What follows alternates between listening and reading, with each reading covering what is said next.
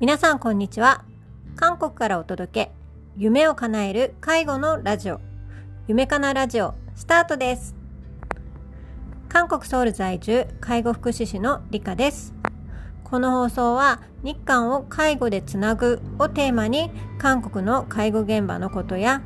韓国の日常についてお届けしていくラジオになります。昨日から改めて再スタートをしております。この夢を叶える介護のラジオ夢かなラジオです。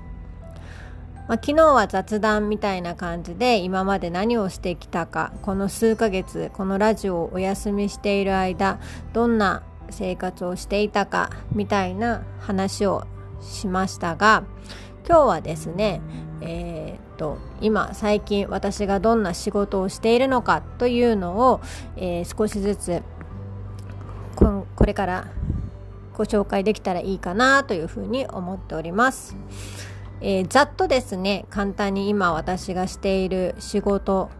に活動について、えー、説明させていた説明するとうんまずはあの一応、まあ、介護福祉士として現場業務があります。まあ、現場業務といってもあの実際にまあ介護の仕事をすることもありますがマネジメントをしていく、えー、マネージャーみたいな感じで、えー、現場の、えー、改善点であったりまあ、それに対する対策みたいなことを、えー、練っている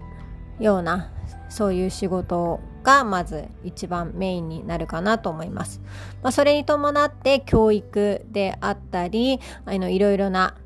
プログラムだったりあのそういうものを開発するような仕事もやっております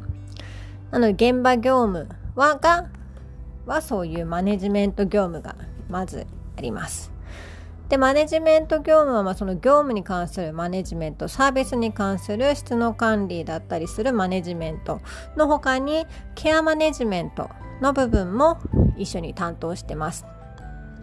まあ、韓国にはですねケアマネージャーがという職種がないのであのケアマネジメント自体はあの社会福祉士が担ってやる業務になるんですけど韓国のちょっと制度上社会福祉士があのの行うケアマネジメントがちょっと形だけになってしまっている。形だけ？なんだろう。あのまあ、絵に描いた餅みたいになってしまっているっていうところがあるのでそこを現場であの噛み砕いて日本式のケアマネジメントを現場で実施していくためにいろいろな、まあ、コンテンツを開発したり実際にケアマネジメントケアプランを作成したりするという仕事も現場で一緒に行ってます。で2番目は在宅ワークなんですけどもその現場で拾い上げてきた課題だったり、えー、っと活動の内容を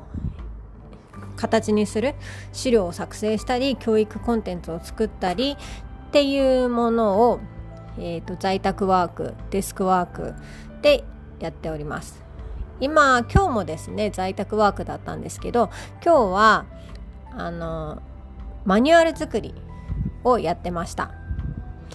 うんと、マニュアルはあるにはあるんですけどやっぱり現場に反映されていなかったりとかそれこそあのただの資料になってしまって何の役にも立っていないマニュアルになってしまっているので自立支援介護型のケアを実践するためのマニュアルということでいろいろ、まあ、リストアップして今日のところはマニュアルをどう作成するかリストアップをして内容を構築したっていう仕事を今日はしていました。マニュアル作りもですね何回かやってきたんですけどやっぱりその現場にどう反映させていくかということをイメージしながら本当に生きたマニュアル作りっていうのが必要だなっていうことを、えーと、身に持って感じていますので今の現場だんだん規模が大きくなってきているからそこに合わせてやっぱり生きたマニュアル作りっていうのがこのタイミングで必要かなと思って、えー、今日はマニュアル作成の、えー、と、作業をしていました。はい。まあ、えっと、一つ二つ目は、まあ、えっと、現場でのモニタリングしたものや現場で行った活動だったり組み上げてきた情報を、えー、在宅ワークで拾い集めてそれを在宅ワークでまとめていくっていうのが、まあ、1週間の私の仕事の流れです。でその他にですねさっきもちらっと言いましたが教育コンテンツの作成ということであのなんだっけ動画オンライン教育の動画撮影なんかもさ、えーと、去年あ去年じゃない。えっとえっとえっとなんだっけあ先週。先週はやってました。うん、なんか YouTuber みたいにあのライティングしてマイクもセットして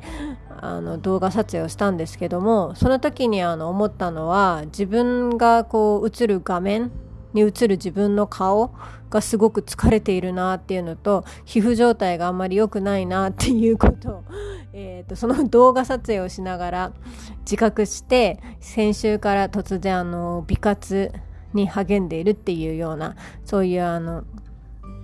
TMI もあります。突然あの韓国のドラッグストアみたいなとこのオリーブヤングっていうチェーン店があるんですけどもそこであの急にいろんなビタミンクリームとかパックとか買ったりしてあとあのマッサージロールとか買ってあの今度動画撮影をする時はちょっと少し見られる顔で撮影したいなっていうところがあって、えーと、教育コンテンツを作ってそこであの美活に派生したっていう、えー、ことがありました。それからですね今、えーとやっているのが、えー、とそのデイサービス内であの、まあ、これも勤務した時にやってるんですけどデイサービス内で、えーと、文化教室っていうのを始めまして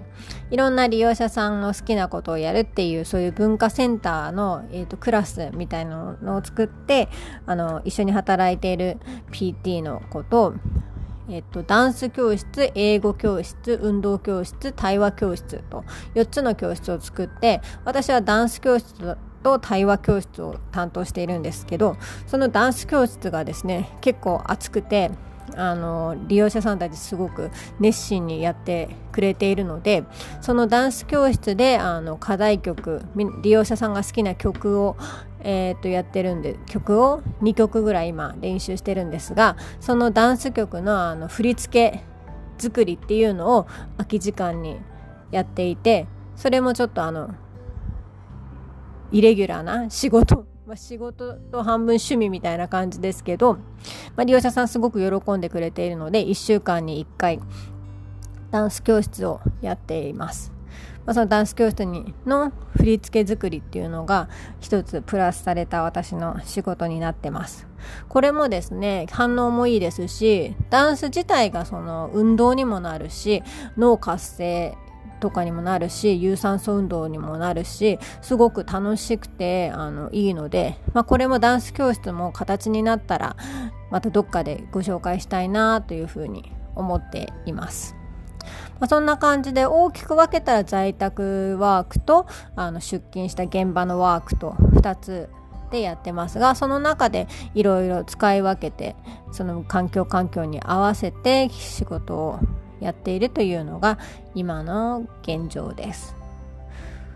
はい。まあ、5月、4月、3月、4月はその在宅ワークと,、えー、と勤務のちょっとスケジュールがガタガタになっていたので、なかなか自分のこうリズムがセッティングできなかったんですけど、5月はまあこのラジオも再開できたように、少しまたペースを取り戻して自分のやるべき仕事っていうところにフォーカスして活動できているような気がするのでこのリズムを保ちながら効果的に自分の仕事ができたらいいなっていうふうに思っております。韓国はですね今ちょうど10あ20時10分前8時10分前7時50分なんですけどちょうど今日が暮れてきました。すごく日が伸びてですね7時半とかではまだ明るいような感じになってきて日もだんだん伸びてきたのですごくいい季節だなということを実感してます。はい。ではまた、えっ、と、今度は週末になるかと思いますが、えー週末にまたお話ししましょう。お話ししましょう。はい。週末にまた聞いてください。えっ、と、今日は私はこれからまだちょっと日が完全に